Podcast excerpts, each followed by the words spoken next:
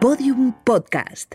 Lo mejor está por escuchar. Los últimos datos revelan que somos 3.267.873 autónomos y autónomas afiliadas a la Seguridad Social. 3.267.873 personas que están todo el día hasta arriba de trabajo, desde carniceros o fotógrafos hasta periodistas, publicistas o repartidores, desde el panadero que se levanta a las 2 de la madrugada para preparar el horno hasta el gerente de un bar de copas que baja la persiana a la 1 de la madrugada. Un ritmo frenético que en ocasiones nos impide preocuparnos por un sinfín de preguntas fundamentales que pueden ayudar a nuestro negocio.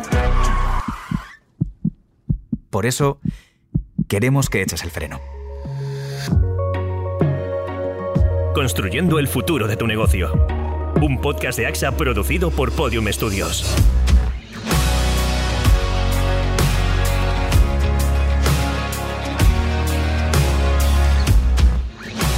Queremos que hagas un balance de tu negocio, que pienses si lo estás gestionando de la forma adecuada, si estás utilizando la fórmula jurídica óptima y si existen otras opciones que a lo mejor puedan serte de mayor utilidad para tu modelo de negocio. ¿Qué dicen nuestros autónomos y autónomas, David Justo? Pues hay muchas dudas que resolver y lo vamos a hacer a lo largo de este episodio, así que escucha bien. Hola, ¿qué tal? Os mando este audio porque estoy esperando un hijo y me gustaría saber si tengo derecho a cogerme la baja siendo autónoma. Mi nombre es Asier y trabajo en el mundo de la música. Os mando esta nota de voz porque he tenido que declarar el cese de actividad por todo el tema de la COVID-19. Hola, buenas, soy Alejandro. El caso es que envié una factura a mi cliente y tiene un fallo bastante importante. Entonces, a ver si me podíais decir qué puedo hacer o cómo se puede solucionar. Resulta que se me ha olvidado rellenar el modelo 347. ¿Qué puedo hacer? ¿Me pueden sancionar por no haberlo hecho? Muchas gracias. Muchas dudas que resolver y poco tiempo, así que manos a la obra.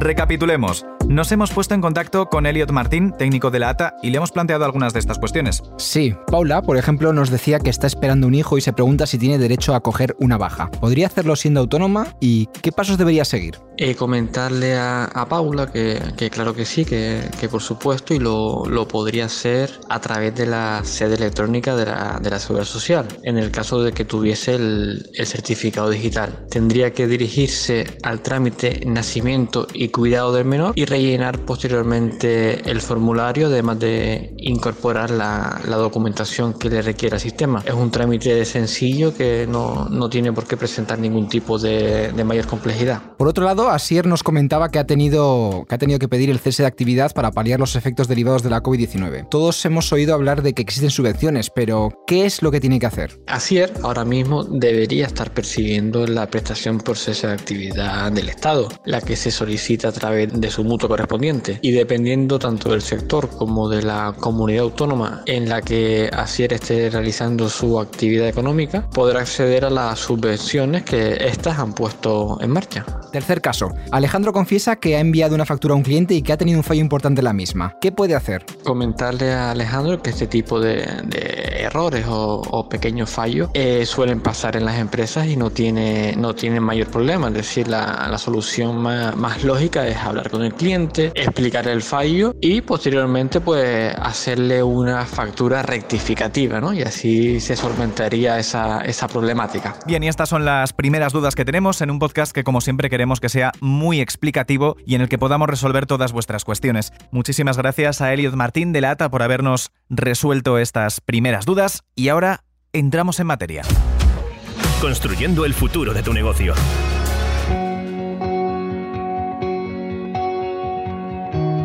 A menudo me hago esas mismas preguntas. Conozco cada una de las ventajas y también las responsabilidades que supone formar parte de este colectivo, el de los autónomos. No solo el hecho de estar pendiente de las cuotas de autónomos, de cada una de las declaraciones, sino también de la importancia de estar siempre al tanto de las últimas novedades en materia legal y fiscal. En este episodio te hablamos sobre la figura del autónomo, sobre la ley actual y sobre algunas de las claves que podrían interesarte. Pero antes de profundizar en el tema, Gustavo Luna te cuenta todo lo que debes saber sobre el mundo de los autónomos.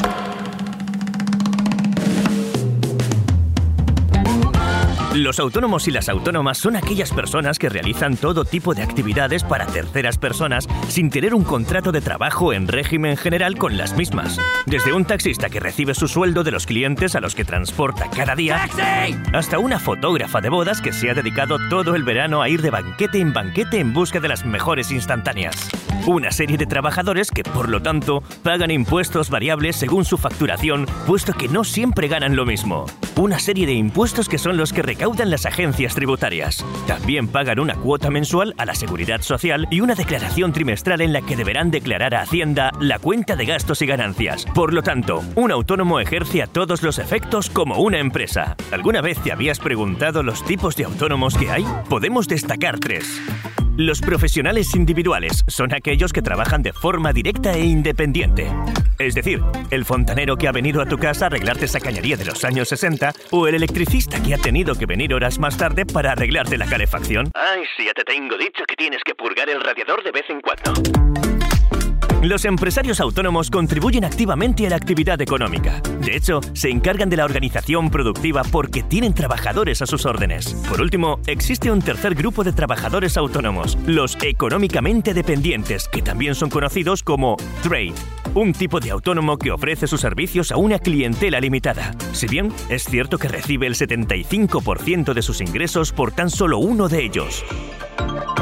También podemos ordenar a los autónomos en función de las características de actividad que desarrollan y su responsabilidad tanto fiscal como laboral. Si optamos por esta vía, se pueden distinguir hasta seis grandes tipos.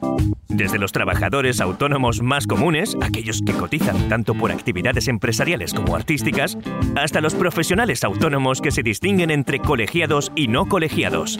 Entre estos grupos también podemos encontrar los autónomos societarios, quienes cuentan con negocios que tienen una estructura de sociedad mercantil, los anteriormente citados trade y los autónomos agrarios, quienes se dedican, tal y como indica su nombre, a actividades agrícolas. Por último, también existe una sexta categoría en la que encontramos a los autónomos colaboradores, a los socios trabajadores de cooperativas, los socios comunidades de bienes y los socios industriales de sociedades regulares colectivas. Vamos, que si pensabas que solo había un tipo de autónomo, te equivocabas.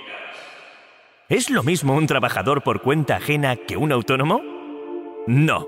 El trabajador por cuenta ajena depende siempre de la empresa, puesto que es quien le marca los horarios, los descansos y las vacaciones. Sin embargo, las personas autónomas son independientes y se organizan el trabajo ellos mismos. ¿Qué más diferencias podemos encontrar entre estas dos figuras?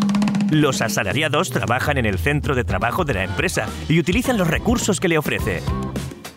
Mientras tanto, los autónomos planifican su actividad. Son quienes deciden desde dónde trabajar y utilizan sus propios recursos para completar el trabajo. Por último, el trabajador por cuenta ajena cobra un sueldo por parte de la empresa que se distribuye en 12 o 14 pagas. El autónomo, por otro lado, no recibe un salario como tal, puesto que su retribución por su actividad no es constante. Ya sabemos qué supone ser autónomo, los tipos de impuestos que pagan. David, ¿debería seguir siendo autónomo o convertirme en una sociedad? Pues depende de tus planes y sobre todo de tus beneficios, claro. Para sacarnos de dudas contamos con la directora del área laboral de Key Iberboard, Mamen Serrano. Mamen, ¿qué tal? Gracias por acompañarnos. Hola. Una pregunta fundamental. ¿Cuánto tengo que ganar para hacerme autónomo? Esa es la pregunta del millón, pero bueno, no hay que ganar un millón. eh, bueno, eh, hay que estudiarlo, siempre hay que estudiarlo porque no es lo mismo un autónomo que tenga una tienda pequeñita, por ejemplo, que una persona que trabaja online, por ejemplo, desde casa. Eh, los ejemplos más, más básicos que, que, nos, que nos podemos encontrar son los de personas que hacen un trabajo eh, de manera esporádica, que dicen, bueno, estoy haciendo este trabajo, pero es que no llego a a, una cantidad. Existen muchos mitos sobre, sobre cuánto tenemos que ganar realmente para ser autónomos. Unos dicen el salario mínimo interprofesional, otros dicen si son cantidades pequeñas de vez en cuando. ¿Qué dice la, la ciencia o, o, la ley en este caso? Existen tantos mitos y tantas leyendas urbanas porque la realidad no es un criterio que está perfectamente definido ahora mismo en España. Eh, la ley, eh, la ley de autónomos, nos habla de que una persona se tiene que dar de alta en autónomos cuando, digamos, ejerce un trabajo de forma habitual eh, con, una contraprestación de ingresos a cambio. Sin embargo, el Tribunal Supremo vino a establecer que esos ingresos eh, deberían de ser como mínimo el salario mínimo interprofesional. Que recordemos que ahora mismo serían 950 euros brutos anuales. Ahora bien, ¿esto significa que una persona que gane 800 euros, pero todos los meses, no tiene que estar de alta en autónomos? Pues cuidado. Evidentemente, esa persona para poder facturar ha tenido que darse de alta en Hacienda. Y aunque es verdad que el alta en Hacienda y el alta en Seguridad Social como autónomos es independiente, no nos olvidemos que toda la base de datos de Hacienda, Seguridad Social e Inspección de Trabajo está conectada. Por lo tanto, si una persona es autónomo y ejerce una actividad esporádica dos veces al año de 800 euros, mi recomendación es que se dé de alta, que ahora la ley lo permite, en esos dos meses exclusivamente que factura y se dé de baja, para que no haya ningún problema ni le venga luego, la seguridad social a, a requerir nada y además pueda beneficiarse, si es el caso, de la tarifa plana, lógicamente. Exacto, exacto, Mamen, porque esto es como si un empleador o, yo mismo como autónomo voy a dar de alta a un empleado para que me haga unas funciones durante la campaña de Navidad. Entonces, si yo me autoempleo, tengo también que darme de alta. Exacto, es decir, yo me voy a dar eh, de alta para hacer unos trabajos determinados en la campaña de Navidad y voy a trabajar solamente del día 15 al día 30. Es verdad que antes no, pero desde el año 2017 se modificó la norma y ahora tú puedes darte de alta como autónomo desde el día 15 hasta el día 30, emites tu factura, solo pagas exclusivamente la cuota de esos días, que eso es importante también decirlo, es decir, antiguamente se pagaba, trabajaras un día o 30, pagabas por 30 días, pero ahora tú puedes trabajar 5 días, darte de alta por 5 días y cotizar solamente la cuota y pagar la cuota de 5 días. Eso es importante. Entonces, dadas estas circunstancias y ya conociendo cómo es la ley y que tenemos que darnos de alta, aquí no vale esto de, bueno, como es poquito, no pasa nada, no se van a enterar, hay que hacer las cosas bien, eso, eso siempre y sobre todo si nuestro objetivo es crecer y, mm, hacer un negocio que, nos vaya a funcionar a, largo plazo, eh, ¿en qué momento nos tenemos que dar de alta en autónomos conociendo todo esto? Cuando un profesional del sector que sea estima que va a tener unos ingresos habituales con carácter mensual a lo mejor durante un tiempo determinado, evidentemente hay que hacerlo porque es muy fácil que Hacienda y Seguridad Social determinen o te obliguen, si tú no lo has hecho, a, instar ese alta en autónomos. Ahora bien, creo que es muy importante mencionar aquí el caso, por ejemplo, que ha sido muy famoso de las vendedoras de Thermomix que hubo una inspección de trabajo a todas ellas. Las vendedoras de Thermomix perciben unas comisiones en función del número de aparatos que venden. Había veces que, no, que cobraban cero o había veces que cobraban 300 y pico euros. Pero claro, la cuota de autónomos son 280 y pico, ¿vale? Entonces, ¿qué es lo que pasa? Inspección determinó que estas personas tenían firmado un contrato de servicios con Thermomix y tenían unos ingresos y una habitualidad que podía ser, digamos, los ingresos más o menos diferentes, pero sí que había una habitualidad porque estaban trabajando siempre en esa venta. Otra cosa es que lo consiguieran o no. Inspección de Trabajo determinó que se tenían que dar de alta en autónomos. Pongamos este foco importante y pongamos otro foco muy importante que yo creo que va a solucionar todos estos problemas, que va a ser en el año 2021. Todo esto va a cambiar y lo que se está estableciendo, porque ya se ha llegado a ese acuerdo, no sé en qué momento del año 2021 entrará en vigor o no, es que los autónomos se den de alta y que realmente coticen por lo que ganan. Y que a lo mejor quien perciba menos del salario mínimo interprofesional no esté obligado a cotizar. Entonces, creo que esto es muy necesario ahora mismo en España porque yo me pongo en la piel de cualquier autónomo y es verdaderamente un lío cuando tienes unos ingresos muy bajos. Pero yo creo que en el año 2021 todo esto va a quedar perfectamente solucionado. Las personas se van a poder dar de alta en autónomos y probablemente aquel que perciba menos de 950 euros a lo mejor establecen 600 euros, no lo sé, no tendrán que cotizar. Y luego quien gane 1.000 cotizará por 1.000 y quien gane 50.000 al mes pues cotizará en base a lo que gana con el tope máximo que existe para todos los regímenes. Creo que, mm. es muy importante decirlo porque creo que esta confusión que hay se va a solucionar con, con esta nueva norma. Yo al principio, cuando me di de alta en autónomos hace 10 años, tenía esa misma sensación, la de que estoy pagando mucho por unos ingresos muy bajos. que podía facturar? Eh, unos 600 euros cuando, cuando empecé, cuando no había conseguido esa base sólida de clientes, cuando pensaba que mi idea iba a dar más dinero del que dio en los primeros momentos de actividad. Eh, me parecía injusto y supongo que es lo que le está ocurriendo a muchos autónomos en, este momento. ¿Qué ocurre? Que van pasando los eh, años hmm, y, nos damos cuenta de que, de que, claro, ya tenemos ese nivel de ingresos y habrá muchos autónomos que estén cotizando por la base mínima cuando sus ingresos son, son mayores, ¿no, Mamen? Por eso es polémico. Exactamente. Es, es polémico porque creo que, que, no somos realmente conscientes, ¿no? Es, es decir, un autónomo eh, puede cambiar la base de cotización a lo largo del año hasta tres veces, ¿vale? A lo largo del año. Eh, sin embargo, eh, como bien dices, empiezas una actividad profesional, empiezas lógicamente con unos ingresos bajos y cotizas por la base mínima, pero ahí lo dejas porque, bueno, claro, si, si, cotizas, si eliges una base mayor, cotizas por más y tus costes son mayores. Em, a los 55 años no se puede cambiar la base de cotización de cara, a, la jubilación. O sea, pensemos que todo esto, como máximo, hay que planteárselo a los 45 años, porque a los 49 es la fecha eh, de edad en que tú vas a poder decidir si empiezas a cotizar por una base máxima o no o otra base que aunque no sea la máxima, pero superior a la mínima. lo tenemos que tener en cuenta como, como previsión de cada uno, como nuestro fondo de cara a las pensiones. Y, pensemos que las pensiones ahora mismo, dentro de nada, se van a empezar a calcular de los últimos 25 años. Entonces, eh, la pensión mínima que no, no, se nos olvide que es muy mínima, son 800 y pico euros eh, ahora mismo al mes. Esto, por ejemplo, en las empresas sí que lo tenemos muy claro, ¿no? Por ejemplo, a mí este año me ha surgido la necesidad de contar con más colaboradores. A la hora de hacer un contrato, tienes muy claro que eh, la cotización de tus empleados es proporcional a los horarios que, están realizando, la antigüedad que tienen en la empresa y básicamente el salario que se define en función de todos estos factores. Sin embargo, a la hora de ser autónomos nos cuesta un poquito más. En este sentido, Mamen, em, me gustaría saber, porque este año de crecimiento, de oportunidades para mucha gente, por suerte, dentro de todo lo que hemos pasado, habrá quien se haya planteado si me conviene dar el salto, pasar de ser autónomo a ser una sociedad limitada. La primera de las preguntas, porque va a ser un tema que abordaremos en, en próximos episodios, es muy clara.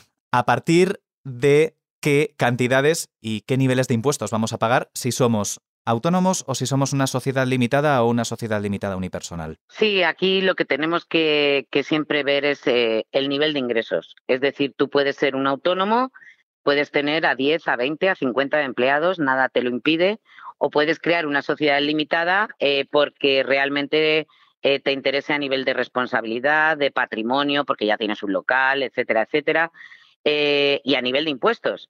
Entonces, repetimos, partir de 100.000 euros de ingresos, de facturación.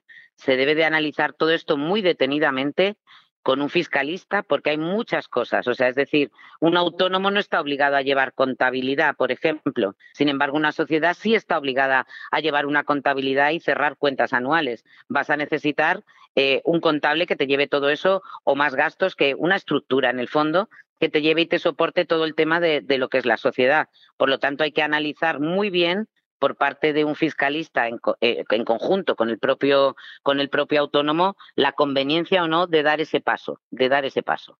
Si bien es cierto que es verdad que cuando eres una sociedad, por ejemplo, ahora mismo está pasando con los temas de, de la línea de crédito ICO, a las sociedades es verdad que les conceden más fácilmente eh, estos créditos que a los autónomos, por ejemplo.